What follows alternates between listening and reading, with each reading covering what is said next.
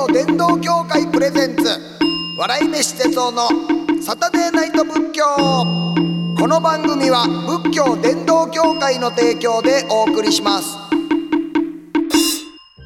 こんばんは。笑い飯の哲夫です。仏教のことを皆さんにもっと身近に感じてもらおうという番組サタデーナイト仏教です。さて今月のゲストは京都にある臨済禅の心を見学の精神とする花園大学文学部特任教授兼特別教授の佐々木静香さんです。お願いします。よろしくお願いします。よろしくお願いします。えっ、と佐々木先生はですね、あの、先週にもね、あのインド仏教専門だということでお伺いしたんですが、はいこの仏教学の中でも特にインド仏教学者として非常に多岐にわたって活動されてるというふうにお聞きしました。で、そのインド仏教というのとあの日本の仏教との違いっていうのについて教えていただきたい。難しいですねえーっとインド仏教そのものが実は長い時代の中でどんどん変わってきてますわね。あ、インド仏教自体も。うんあのご存知の通り大乗仏教というはい新しい仏教がインドでもうすでに出てきてますね。あ、そっか。うんそっか、お釈迦様2500年前ぐらいのインドの方、ええ。で仏教をお作りになってそれから500年以上経ってから、はい。同じインドでえお釈迦様の教えとはちょっと違うものの考え方をする仏教が出てきた。はあ、はあはあ、これが大乗仏教というものですね。はあ、はあはあ。お釈迦様の教えは自分で頑張ろう。ええ自頭名法頭名ですから、ええ自分で頑張り、はい。そして釈迦の教えをその礎にしましょう、ええそういうわけですが、ええええ。大乗仏教になりますとお釈迦様以外にも私たちを救ってくれる仏がい。っぱいおられるから、はい。その仏様たちにまええ。ああのお願いをしよう、ええ。そのお力を借りようというそういう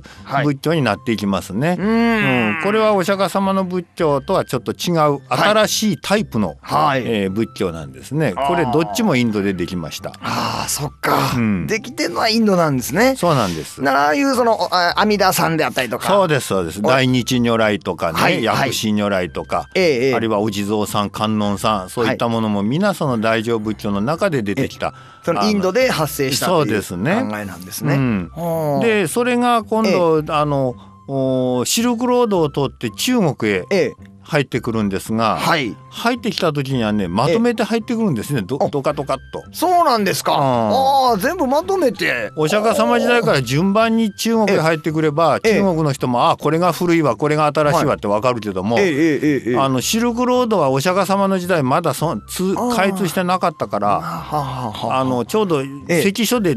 行き止まりあのああ、うんそうなんですね。あ、うんそこに当選簿になってたん当ですね。選門になってそこに仏教がどんどんどんどんできて、あ、溜まっていってて。うんでいっぺんに席を切ってダッと中国へ入ってくるでしょ？はあ、そういう感じだったんですか。そうすると中国の人から見るとええ。それ全部釈迦の教えということで入ってくるからはあ、そっか。区別つかないです。ええ。うん、どはあはあほ本当は古いの新しいのあるんだけども、これ全部お釈迦様が80年の人生の間に語った教えが全部なんだっていうことになってくるから、はあ。でしょ？そうですね。そうすると中国の人はどう考えるかというとええ。こんないろいろ違うことを言ってるものがええ全部お釈迦様がおいし説いたっていうことになると、ええええどうどう説明するかということで、はい。お釈迦様が相手によってはい入門編、え中級編、え。はいはいはい。これ本物みたいにあの分けて解いたんだというはい解釈になるでしょ？はい、そうです。中国でそういうふうに解釈されていってっていうことですか。そうですねそうするといろんな教えの中で、ええじゃあ一番究極はどれだと？一番はいお釈迦様の本当に言いたかった教えはどれなんだということになるけれどもええ。それは誰も決めてないわけだかうらん。そそうするとねはい。人によって違ってくるわけです。人によって私はこのはい教えがお釈迦様のええ。本当の教えだと思ういや私はこっちだっていうふうにこうなる、はい。そうですよね。やっぱり宗派っていうのでね、ここがやっぱり一うん番釈迦の真髄だっていうふうにね、言わ。でそれが今おっしゃった宗派のええ起源なんです。はあ、その解釈が宗派になっていくわけですか。だから中い中国でもそのち宗派のようなそうグループ割りができて、はい。それが日本に入ってくるでしょ？はだから日本も中国に倣っていろんな宗派ができて。宗派ごとにええ。信じるお経が違うんですよだから。そうですね、はい。法華経を信じたり、えー、阿弥陀経を信じたり般若経を信じたり、はい、密教のね金剛長経を信じたりという、はい、そういうふうな宗派に分かれてくると、だからそだからそういうその同じ仏教の中でも、えー、お互い全部釈迦の教えだということは認めているけれども、はいはい、私はこれがいいですっていう、うん、こういう世界はインドにはなかったわけです。ああそうなんですか、うん。これが一つ目ね、えー、今日も長くなるよ。いえいえ 大丈夫ですよ。二つ目の違いが、はい、違いは。あの日本の仏教には1000回言いました律という法律が使われていないんですね。えないにどこですか？日本日本ですか、はあ、律はないんですか？ないです。ええ。ー、あそうなんですか？だって律の中に、ええ、第一条は、はい、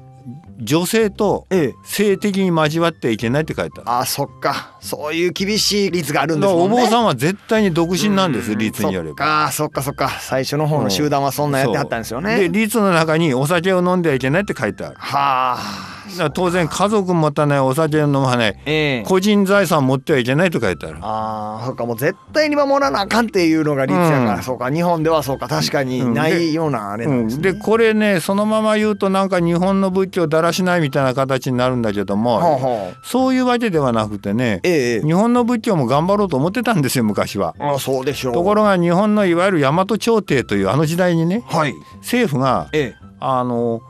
日本の仏教は、ええ、その修行するためのその参加を作る仏教じゃないんだと。仏教集団を作るためじゃないと。これは国のために仕事してもらうのがお坊さんの役目だというふうに言い出したもんで、はい、あそうです、ね、だからお坊さんは日本の国家公務員として働くようになったんです。奈良時代にね。はいはいはい、で国家公務員が自分たちだけの法律を持ってるっていうことは絶対許されないんで、国家公務員は国の法律に従わなければならない、はい、これ律令という法律がちゃんと奈良時代ありましたからね。ね大法律令とか習いましたもんね。そうそうだから律令に従って生きよう。律は使うなという話になってなるほど面白いそれで奈良時代からもう日本の仏教は律を捨てさせられたんですはあそうなんですかそうでその奈良の仏教が律の律のないまんまで京都へ移ったでしょ、ええ、はいはい比叡山延暦寺天台宗、はいそこから今度鎌倉仏教がダーッと出てきたでしょ、はい、もう最初から律がない形で仏教が広まったからもう日本の仏教最初からもずっと律なしなんです。そうなんですか。その仏教的な律よりも、その律令という国の法律に従えということになったそっちやったですね。ってなったら、あの鑑真さんが来はって、はいそうですね、立宗っていうのそうですそうです。やりますよね、確かにその通りです。今のあのご質問はもうみ間違いない見事なもので立宗はどうなるんですかって話になるでしょ？そうです。そこちょっと教えてほしいです、立宗というのは実は律を守ってお釈迦様時代の生活をする宗派というよりも、ええ、鑑真さんが持ってこられたその律というその法律を守り崇めていく、はい、つまり一つの本尊のようにして守っていく宗派。もっと言うと鑑真さんの思い出を大事に守っていくような宗派なんです、ね、それが立宗なんですね。そうです。だからご本尊というのがまあいわゆる律というものをそうなんです。それを大事に大事にっていう受け継いで、はいはい、だけども立宗そのものが、ええ、あのその律を守るお釈迦様時代の仏教の姿で生きてるわけではないんです、あそういうわけではないんですか？もちろんね立宗のお坊さんは昔からもう素晴らしく真面目な人ばっかり出てきたんで、はい、で多くの人がお釈迦様時代の律をちゃんと復興して、インド以来の仏教を日本にももう一度あの、まあ、作ろうとしたんだけども、もう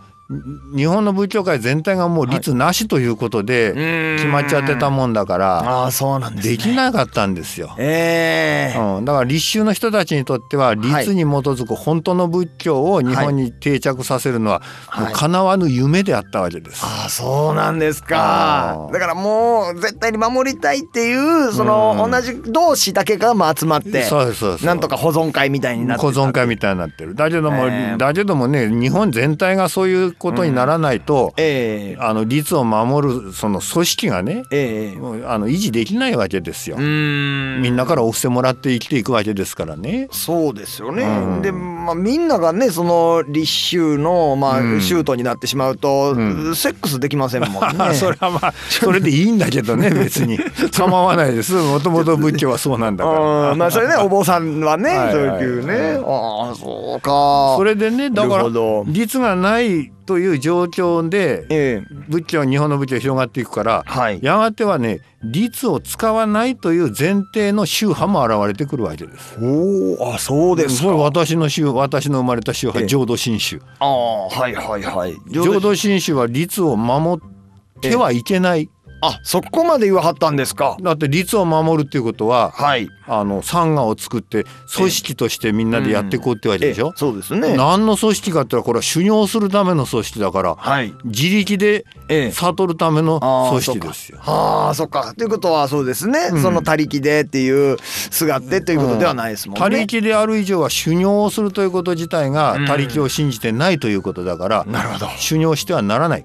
でだから修行するために存在する律というものは最初からもう、あの守ってはいけないというふうに、うん、まあまあ本当にそうなりますよね。守ってる間はまだ本当の他力ではないということになります、ね、ああなるほど。ここまで来ちゃってるからもうもう日本はその律をもう一度という立宗の人が望むその夢はね、まあ、無理なんですね、残念なんだけどあそうなんですか、うん、真言立宗さん最大寺のところっていうのもやっぱりあの真言宗の教えっていうのと、立宗の教えっていうのが合わさった感じ、はい、だから特にあれはまあ江戸時代に盛んになるんですけども、はいはい、やっぱりねその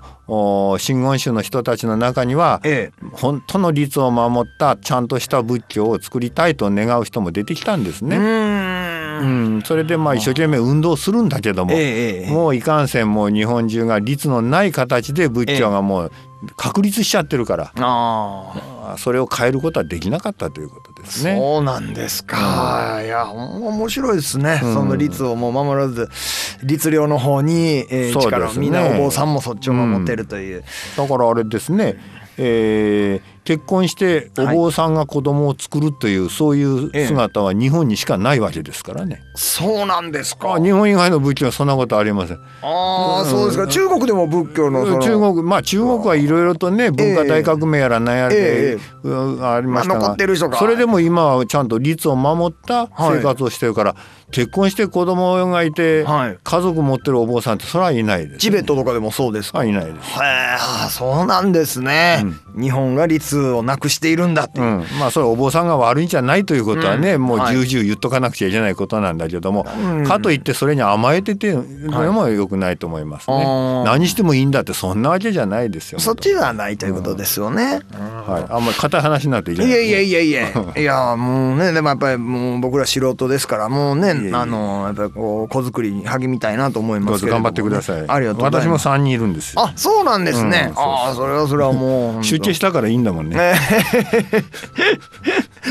まあ、日本ではね、あの、あのちゃんとお坊さんの方でも全然ね、あの、お子様お願いしますという感じだと思いますが、このあの仏教がですね、他の宗教と異なる特徴っていうのはどういう点が挙げられますかね？はい、あのーえー、他の仏教宗教ってもいろいろありますけども、えー、多くの宗教は幸せを願います、はい、はい。はいそうですね。幸福を願います、うん、そうですね、えー、で仏教は幸福を願う気持ちを消しなさいと言います。ああ。もう、はい、180度違いますね。あ、うん、幸福を願うっていうと綺麗な感じだけども、えー、あの欲望の充足というのか欲が叶うことを目指すという言い方でもいいですが、はいはい、それが苦苦しみのもとだと仏教は言います。そうですよね。うん、ええー。だけど例えばその死んだ後に魂が救われるというような宗教の場合には、はい、私の魂が救われたいという自分の願望を死んだ後にまあ、はい叶えてもらうという、はい、今自分が願ってる世界が来ることを願いますわね。はいはい。うん、で仏教は違いますわねそれは。うん。そうです、ね、そのなんでかというと願っても叶わないというのが、えー、この世のあの、うん、真理だから、えー、それは諸行無常っていうんですねそういうことはね、はいえ。ー、だからそういう意味ではその幸せの、あの基準が違いますね。ああ、やっぱこう自分で完結できるところなのか何かにすがるのかっていう大きな違いがあると思うんですけれども、うん、中島みゆきさんのね、はい、あの歌でね「幸せになるには2つある」ってね、うんうんで一つはあの願い事すべて叶うこと、はい、うまく叶うこと。で、はい、もう一つっていうのは願いなんか捨てることみたいなね。そうそう。まあそうですね。中島みゆきさんは私も昔からずっと聞いてますけども、あそうです非常にそういうあの人が宗教的かどうかは別としても知らないけどもそれは。はい。でもよく考えると、ええ、言葉が宗教的になってきますね。そうですよね。うん、ちょっとこの真髄をなんか行間とか読ませてもらうと、うんうん、仏教的なところの要素も入ってはるなっていう気はしますね。えー、そうですかでもねその今ナムっていう言葉があって、はい、そのおすがりしますっていうのあるじゃないですか、はい、まあなんかこう素人の感覚からすると、うん、あの要は主というようなそのキリスト教の神様にあのすがってるみたいな感じのニュアンスと近いのかなと思ってしまうんですが、はいはい、それはね全然問題じゃないと私も思ってるんです。あのねお釈迦様が言う自分で自分を変えるというね、ええ、つまり何も望まない自分になるというのは、ええ、これはとても元気でそれがやれるという状態の人にとってその道が開かれてるんで、はあはあはあ、世の中にはそうなれない人だってたくさんいるわけです。はいはい。もうすがるしか方法がないと当然でしょそういう人たくさんおられるのね、はいはい、でその人たちが何かにすがるという、ええ、その宗教的行為は当たり前のことなのであって、え、なるほど。だから実は宗教ってねどれか一つ正しいものがあるんじゃないんですよ、はあはあ、人がみんなそれぞれバラバラで違ってるのと同じ数の宗教的な生き方はあるんです、うん。はあ、だからお釈迦さんの教えも一つの仏教のの形だけども、はい、阿弥陀様にすがるのもブー一つまた別の生きる道だし、はい、それは全部あの正当なんです。正しいんです。ああそうなんですね。うん。ただその、えーと、他のところ幸せを願うっていうふうにありますけれども、はいはい、それも当然なんだけどね、えー、でも幸せ願ってたらそれが叶わないという人がいるでしょ、はいはい、そんな時初めて、えー、あ願うということが実は苦しみのもとだったんだと気が付く人もいるということです。それをナムナミダブスを唱えることによって、そこに気づくこともできるというそういうことです。ああなるほど。だからあのあれですねえっ、ー、と草むらで100万円見つけたいって願うのはその仏教以外の宗教かもわかんないですけども、うん、仏教ではその草むらで100万円見つけたいっていうのを願ってはいけないというような。願わない自分になりたいと思う。ああはいはい、はい、いけないというよりもそうそういう目指すところ目指すそうなりたいなということですね。ああでもそれ一番いいっすもんね。うん、なんか本当に思います。その仏教の素晴らしさってほんまそこやと思います。その無駄な欲望をね、まあ、いわゆるその煩悩をまあ消し去るっていうのそうですね。ええー、ただそれをね自分がそうだからって言ってそれをまた人にその同じ考え方しなさいって押し付けると、はい、途端にまたこれが、えー、なんていうかあのいさかいの元になりますよね。いさかいの怪しい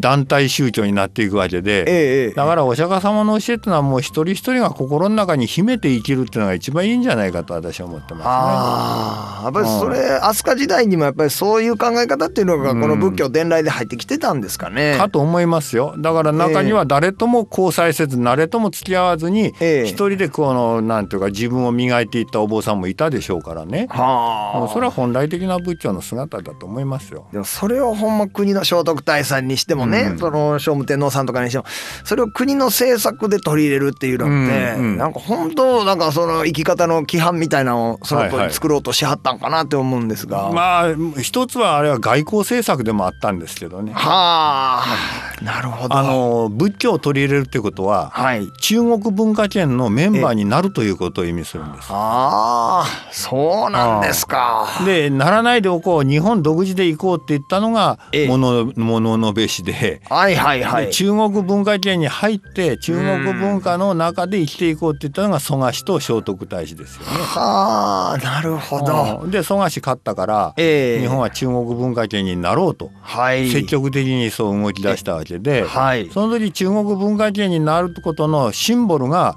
仏教を取り入れることだったね。えー、そうなんです仏教国だからね、中国が仏教だからそれを取り入れれば、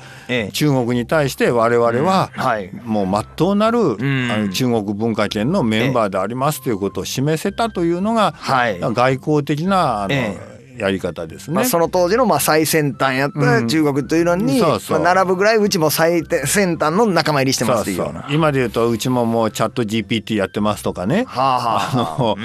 AI でやってますみたいな、えー、最先端であることの一つのシンボルだったわけですね。あそういう意味合いがあるんですね。うん、でまあその、えーと、国の政策として取り入れるっていうのもそうそう。うちは最先端の仲間入りですというような。それももちろんまあね仏教に対する敬虔な思いもあったでしょうけども、えー、それだけではないですわね。もし仏教を日本に広めたいという思いだけだったら、えー、あの神社潰して日本中をお寺にするはずだけども、はい、そんなことはしないでしょ？そうですね。神社はそのままにしておいて、そっちも大事やということで、でそこへお寺をこうペアでこう、えー、くっつけてコンビにしていったでしょ？はい、集合していくわけですもんね。そうそう。だからあれはあの宗教はそのまま神道の、はい、にしておいて、ええ、そして国としてのこの看板は仏教っていうまあ二枚看板でやろうとしたわけだね。えー、いやなんかすごいゴルフ外交みたいな雰囲気なんかちょっとね、あの思い出してしまいますけれども。はあそうだったんですね。でこのね仏教はやっぱりこういろいろこう変遷を遂げてこうさまざまなね宗派っていうのがありますけれども、はい、そういったこの教えの多様化っていうのをこれはどうしてこう容認できるようになってきたんですかね。これは私の博士論文なんだあらそれ。そうなんですか。なんだもうドンピシャの質問じゃないですか。私は、どうして仏教は、キリスト教やあのイスラム教みたいに、きつい一本化じゃなくて、いろんなふうに分かれていって何宗何宗いっぱいあります、で分かれていったのに、お互いにまあそれでも仏教ですよねって言ってるという、ええ、あこは仏教じゃないとはなかなか言わないですね。ね。うんはい、あの宗派は仏教じゃないんだっていうようなことは言わないんでそうですね。いろいろあってもいいじゃないのっていう。ええでうちが一番いいけどねっていうそんな感じでしょ？そうです。ちょこっとなんかまあ言うてもうちが一番あれやねんけどみたいな雰囲気は感じますでこれがなんで起こったのかっていうことは僕は昔から知りたくって。それであの学生の頃からの研究のテーマこれだったんです。ああもう人生のテーマじゃないですか。うん、はいはい。でまあそれ言うと大変な時間かかっちゃうから。それは論文でかかるぐらいですからね。そうそう。で本本で出てるんだけどもこれはまた高いからねあの、えー、そっちは買いますよ。いや買わなくていいですけども。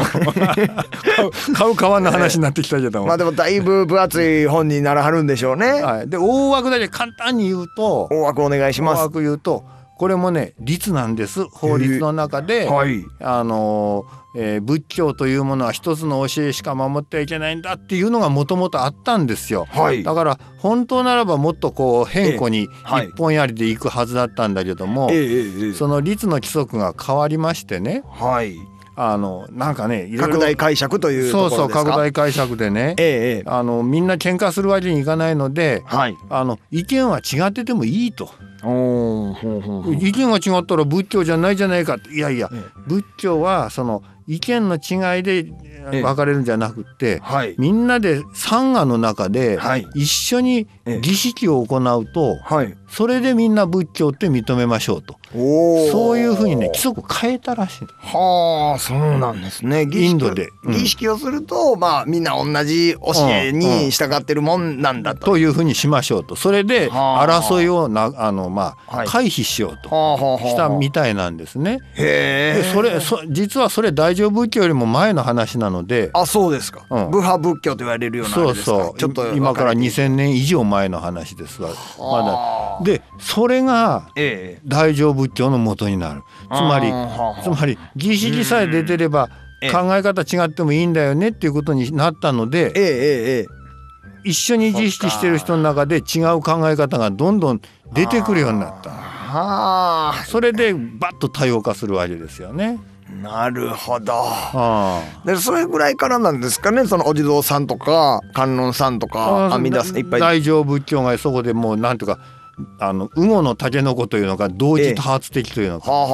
ええ、今まで分かってなかったんですよ、そのインドでねどうして大乗仏教と言いながら、え、法華経だの般若経だの阿弥陀経だの、はい、違うのがいっぺんにわーっと出てくるのはどうしてなんだっていうことは分からなかったけども、はい、今のようにその規則が変わったというのがベースにあれば、はい、そこからいくらでも違った考え方が出てくるようになるでしょ？あほんまですね。そうするといっぺんに違う考え方がわっと出る理由がそれで、あの、はい、なんていうかはっきりするわけなんです、ね、なるほど。だから高速の拡大解釈って考えたら、うん、あの靴下はカビでないものを使用することみたいなんでね。それでやっぱりこう前まではもう白っていうことやろうなみたいなんでみんなね学校には白い靴下履いていかなだったけど、うん、そのカビではないっていうのはこれ白以外でもカビじゃなかったらいけんちゃうっていうようなそういうこと。ほんならもう一気に紫やら赤やらもう金色やらそうですよ。ああなるほど。タガが外れたわけですね。へえ面白いですね、うん、そういうまたお暇がありましたらどうぞ見てくださいそれ。ちなみに何ていうあの書物でございますか、えー、インド仏教変異論という本を書きました、ああ変異していくという、うん、そうそうそうああすごいですね。これでね教えの多様化に対する容認というのもね、うん、勉強させてもらえると思います、そういう意味では仏教は他の宗教にない特別な多様性を持った宗教になったということになりますね、でもやっぱりそれがなんか僕とかの中にもなんかベースとなってんのかなと思って、うんうんうん、なんかそのなんか平和主義者になってるというかね、うんうん、なんかその勝手なまあイメージですよ。なんか仏教徒っていうのはなんか戦争しないようなね。なんかいさかいごとなんか避けるようなイメージがあるんですみんな一緒だっていうことでね、えー、ただ日本なんかはそのあのあれですねその戒律の率ないからあそっかそっか。結構昔は暴れてましたよねまあそうなんですね。そうですよね。お寺が巻いたら武装集団武装集団してたからね。そうですよね。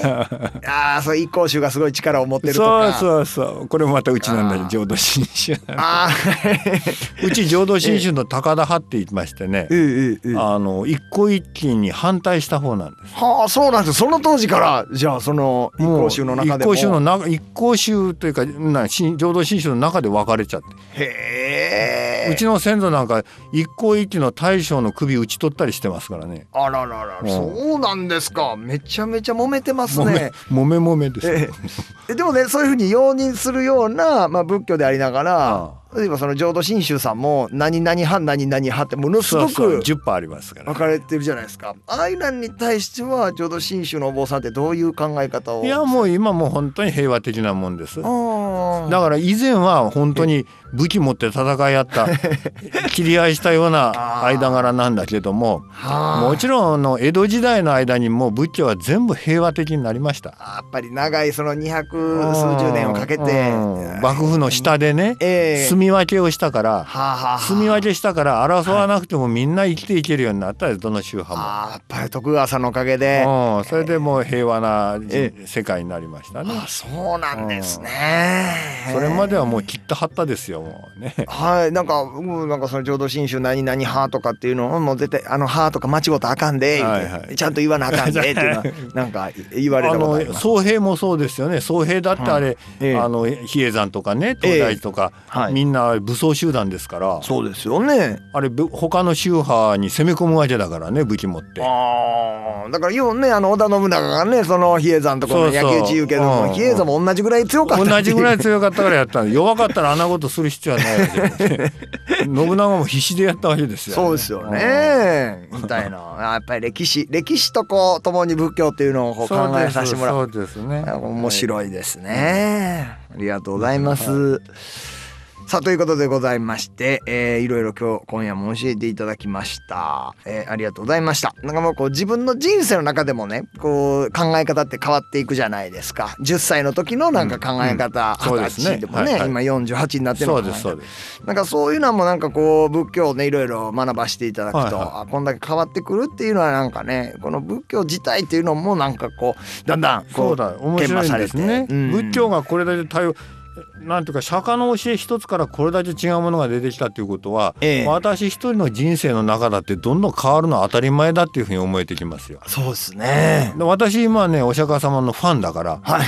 私釈迦のスポークスマンだっていつも言ってんですよ。頭スポークスマンって大体中身空っぽでも人の言ってることをこうパッと伝えるだけだから、いやいやそれでいけるんだけども。それはもうこっそりだからもうお釈迦さんのね言うべきことがもう頭入ってはるから思いますけれども。ただね私年取ってこの後よぼよぼになっていくとね、ええ、例えば阿弥陀信仰になるかもしれないしあなそんな当たり前だと思ってるんですよ。はいいやそれいいですね。そういうふうに思わせてくれること自体が仏教という宗教の一つの特性じゃないかなと思いますね。ああ、その全てやっぱり諸行無常やなっていうようなね。そうです移ろいゆくんやな。そうです変わって当たり前というのが当然ですね。あありがとうございます。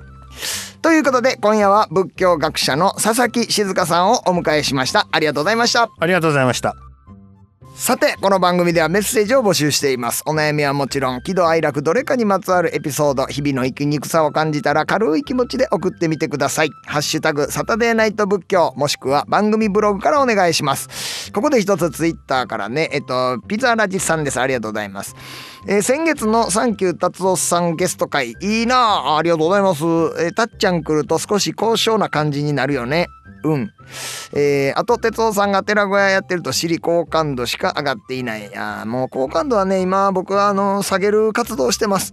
あの好感度上がりすぎると自由がね制限されるんでね我々の仕事は特にね。今好感度下げるように一生懸命、えー、そうですね女遊びをしたいなってね、まあ、遊んでくれる女性を募集しております、えー、好感度下がると思います。えー、まあでもあの不倫的なことじゃないです。ただまああの遊ぶということですからね、えー、好感度適度に好感度を下げていきたいなと思ってます、えー、ということでピザラジさんメッセージありがとうございました。番組特製ノートを差し上げます、えー、番組スタッフから DM で連絡がいくと思います。お楽しみに。というわけで月日は百代の過客。あっという間に時が過ぎ去ってしまいました。来週もこの時間に仏教したいと思います。ここまでのお相手は笑い飯の哲夫でした。愛車仏教伝道協会プレゼンツ笑い飯哲夫のサタデーナイト仏教この番組は仏教伝道協会の提供でお送りしました。